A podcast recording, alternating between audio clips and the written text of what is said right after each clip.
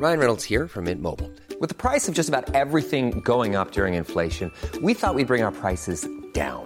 So to help us, we brought in a reverse auctioneer, which is apparently a thing. Mint Mobile unlimited premium wireless. Ready to get 30, 30, bit to get 30, bit to get 20, 20, 20, bit to get 20, 20, bit to get 15, 15, 15, 15 just 15 bucks a month. So, Give it a try at mintmobile.com slash switch. $45 upfront for three months plus taxes and fees. Promo for new customers for limited time. Unlimited more than 40 gigabytes per month. Slows. Full terms at mintmobile.com.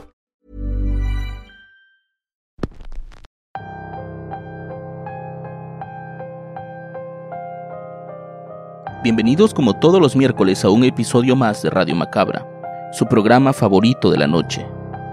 En esta ocasión, y como todo el mes, vamos a tener historias un poco más cercanas a la ficción, pero siempre basadas en las historias que ustedes mismos nos comparten. En todas las familias tenemos a alguien que nos hace sentir ese miedo, esa sensación de que estamos corriendo peligro con el solo hecho de estar cerca de ellos. Y de eso trata esta historia. Es una historia basada en una leyenda de la que tal vez muchos ya habrán escuchado un poco, pero nosotros la retomamos, siempre con el estilo de Radio Macabra. La historia de hoy se llama El secreto de la abuela y es traída a ustedes solamente aquí, en Radio Macabra. Éxitos que te matarán de miedo. Comenzamos.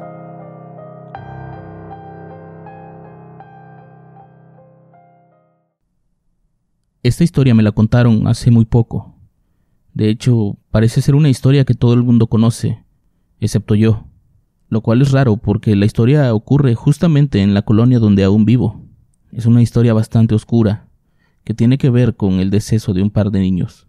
Cuando me la contaron no lo podía creer, pero fue mi abuelo el que me dijo que todo era verdad, y que a pesar de que parecía que todo mundo la había olvidado, no tenía más de 20 años de haber ocurrido. Esta historia se divide en dos partes. Una que se supone que fue narrada por los propios padres de los niños, quienes contaron todo a las autoridades. Incluso existía la llamada, almacenada en su grabadora. Sin más preámbulo, esta historia va más o menos así. Una noche a finales de octubre, los hijos de una familia muy conocida en el barrio se habían quedado solo. Eran tres, el mayor de unos 14 años y sus hermanas menores, una de 7 y la otra de 5 años. Sus padres habían asistido a una fiesta de un compañero de trabajo, y como el pequeño Mario ya tenía cierta edad, confiaban en que él podía cuidar de sus hermanas. Se supone que mientras él estaba en su cuarto, una de sus hermanas pegó un grito. Mario, ven por favor. Mario, muy a su pesar, se levantó de la cama y corrió al cuarto de sus hermanas. Ahí las encontró llorando. Ellas le dijeron que alguien se había metido por la ventana, que era un monstruo y que se las quería comer.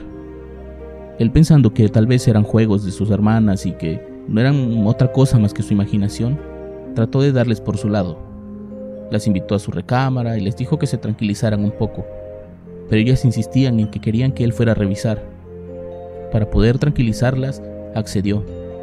Regresó a la recámara, trató de revisar poco a poco el closet y debajo de las camas, pero no encontró nada. En cambio, cuando volteó hacia la ventana, la encontró abierta. Una de las cortinas estaba completamente rasgada y con manchas de sangre. En ese momento la más pequeña le dijo, ¿ves? Sí teníamos razón. De hecho está allá afuera, está allá abajo de la ventana. Cuando Mario se asomó no vio absolutamente nada, pero al volver a girar la cabeza y voltear a ver a sus hermanas, vio un hombre muy extraño y aterrador detrás de ellas. De inmediato las tomó del brazo y corrió con ellas. No las llevó a su recámara, sino que las llevó a la planta baja. Las escondió en una especie de desván que tenían o algo así, y les dijo que por nada del mundo salieran. Él envalentonado y con la responsabilidad de cuidar de ellas, se armó con un cuchillo y regresó a la recámara, únicamente para encontrar todo vacío. Al cerciorarse que aquel hombre había escapado, decidió tomar el teléfono y llamar a sus padres. Ellos le habían dejado el número telefónico del compañero de trabajo, por cualquier cosa. Llamó, le contestó el dueño de la casa y enseguida le comunicó a sus padres. Ahí Mario le dijo que alguien se había metido, que habían estado en peligro y que había asustado mucho a sus hermanas. El padre creyendo que era una especie de broma o que lo único que querían era que regresaran temprano a casa, le dijo que no se preocuparan, que seguramente era porque estuvieron viendo películas de terror. Pero Mario lo juraba, él lo había visto. Le describió al hombre y no parecía ser nadie de ahí cerca. La recomendación de su padre fue que llamara a la policía, Ellos iban en camino e iban a tratar de llegar antes que ellos, pero que si estaban jugando seguramente los esperaría una gran reprimenda. Lamentablemente, esa fue la última vez que ellos escucharon al pequeño Mario. A partir de aquí la historia tiene la otra versión, la versión de los padres, la versión que ellos le contaron a la policía. Cuando la familia Gutiérrez llegó a su casa, se encontraron con una escena por demás macabra. Sangre por todos lados, los muebles completamente tirados, una puerta rota y por supuesto los cuerpos de dos de sus hijos. Resulta que mientras hacía la llamada el pequeño Mario, su hermana de 7 años salió de donde estaba oculta y lo fue a alcanzar. Le dijo que tenía miedo y que quería rápido salir de esa casa, pues no paraba de escuchar las voces de aquel hombre y de otra mujer. Se infiere que en ese momento fue cuando fueron atacados. Fueron brutalmente asesinados y desmembrados, además de que por las marcas que dejó la sangre en el suelo, se infiere que lo sacó arrastrando de la casa. La única sobreviviente fue la pequeña de cinco años, quien no salió de su escondite, y por lo tanto no la vieron y no la atacaron. A pesar de no haber sufrido un daño físico, el daño psicológico le provocó a la niña que dejara de hablar casi dos meses. El estado de shock en el que se encontraba no le permitía comunicarse con su familia. Parecía estar en otro mundo, todo la aterraba, lloraba todo el día, y eso desesperaba mucho a sus padres, pues parecía que ella había sido la única testigo de lo que había ocurrido ahí. La llevaron con doctores e incluso le llevaron a algún padre para que trataran de tranquilizarla por medio de algunas oraciones, pero nada funcionaba. Hasta que una noche la niña volvió a hablar y lo primero que les dijo fue, la abuela me salvó. Las palabras de la niña fueron como un balde de agua fría para todos. La abuela de ellos había muerto hacía unos 14 años, justo antes del nacimiento de Mario. Su madre preocupada le trató de sacar toda la verdad. Trataron de que les contara poco a poco lo que había sucedido aquella noche, y ella les contó la parte de la habitación.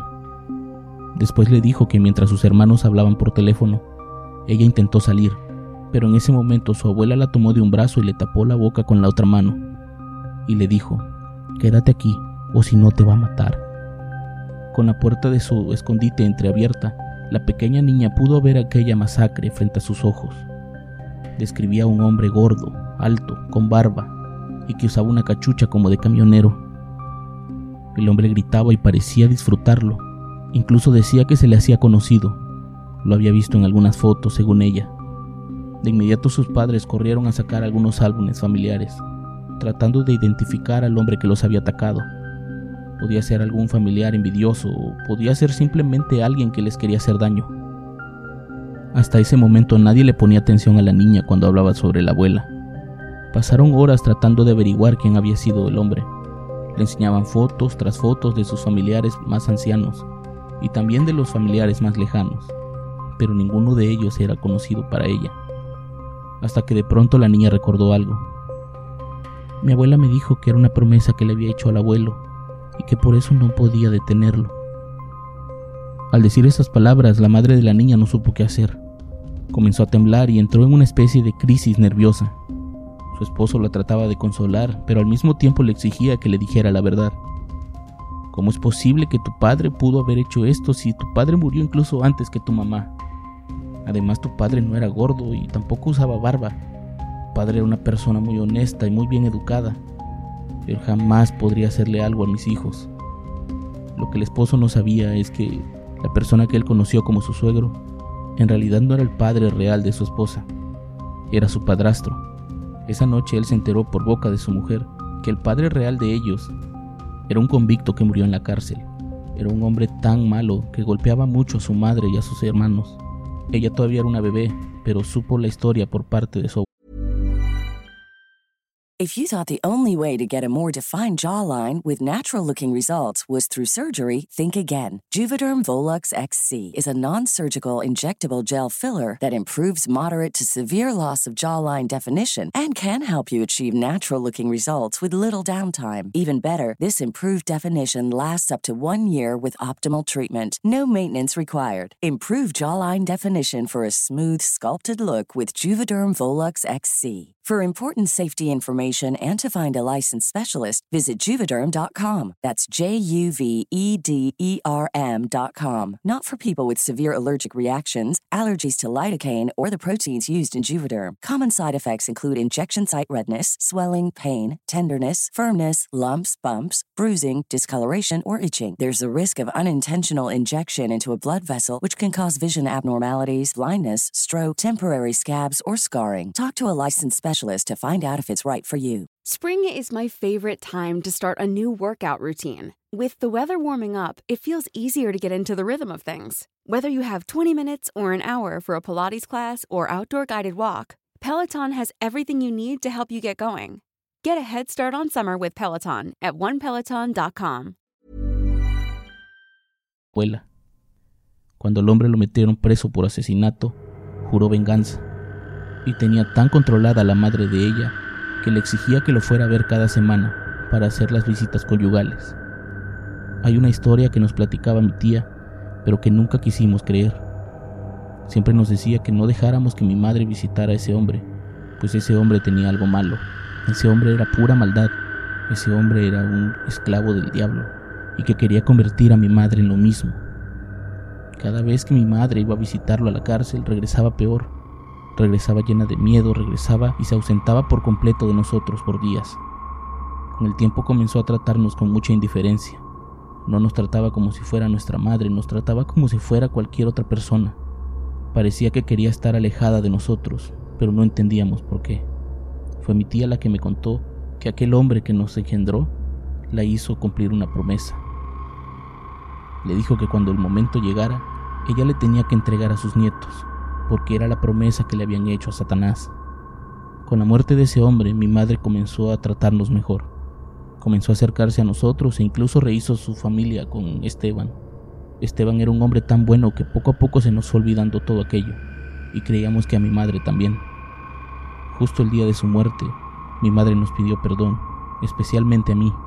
Me dijo que lo que había hecho era imperdonable y que por eso pedía perdón por adelantado, pero yo pensaba que se refería a que nos había dejado mucho tiempo solos, a que nos había tratado como si no fuéramos sus hijos. Nunca me imaginé que realmente se refería a que había jurado un pacto con ese hombre. Ahora lo entiendo todo. Ella entregó a mis hijos, no sé si por miedo o porque también era parte de ese culto. Pero lo que pasó no fue obra de cualquier persona. Fue el espíritu macabro de ese hombre. Fue ese hombre maldito. Fue ese hombre lleno de odio contra nosotros, contra sus propios hijos. Esa noche esa familia se desintegró. El padre de la familia tomó a la niña y se fue de ahí para nunca más volver. Su esposa se quedó sola en esa casa, simplemente acompañada por un familiar que la visitaba cada tercer día para comprobar que no se hubiera hecho daño, hasta que en algún momento todo el mundo la dejó de ver. Algunas versiones apuntan a que se quitó la vida por culpa de lo que le había sucedido a sus hijos. Se sentía culpable a pesar de que ella no tenía culpa de nada. Y otros dicen que simplemente salió de la casa para nunca regresar. Dicen que la han visto convertida en una vagabunda que no conoce a nadie y que perdió toda noción del tiempo.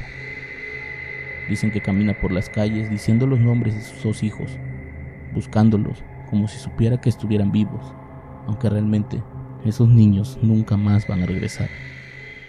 Si bien es una historia corta, es una historia que a mí me deja bastantes dudas y que sin duda me pone la piel de gallina. Pensar que puede haber personas tan horrendas que son capaces de entregar a su propia familia con tal de tener alguna especie de favor. Pensar que hay pactos tan sagrados que incluso después de la muerte se pueden completar. Esta historia me parece correcta para que la cuenten en octubre, pues se supone que en esas fechas sucedió. Se las envío y se las comparto para quien quiera creer. Pues en esa casa nunca más ha vivido nadie. Hoy en día se está cayendo a pedazos de que le falta mantenimiento y los familiares que se quedaron con ella quieren que el tiempo algún día destruya el macabro legado de su familia.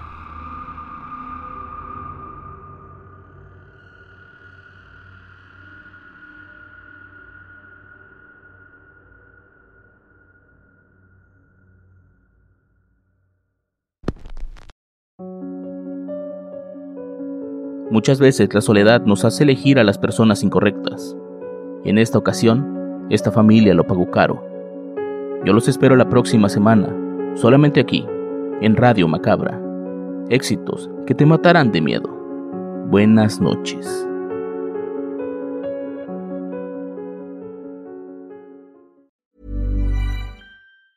Hey, it's Danny Pellegrino from Everything Iconic.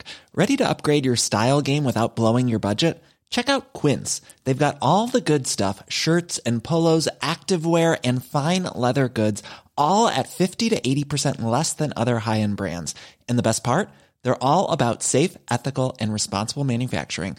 Get that luxury vibe without the luxury price tag. Hit up quince.com slash upgrade for free shipping and 365 day returns on your next order. That's quince.com slash upgrade. How would you like to look five years younger? In a clinical study, people that had volume added with Juvederm Voluma XC in the cheeks perceived themselves as looking five years younger at six months after treatment. Look younger, feel like you. Add volume for lift and contour in the cheeks with Juvederm Voluma XC. Reverse signs of aging by adding volume to smooth laugh lines with Juvederm Volure XC. For important safety information and to find a licensed specialist, visit juvederm.com. That's J U V E D E R M.com. Not for people with severe allergic reactions, allergies to lidocaine, or the proteins used in Juvederm. Common side effects include injection site redness, swelling, pain, tenderness, firmness, lumps, bumps, bruising, discoloration, or itching. There's a risk of unintentional injection into a blood vessel, which can cause vision abnormalities, blindness, stroke, temporary scabs, or scarring. Talk to a licensed specialist to find out if it's right for you.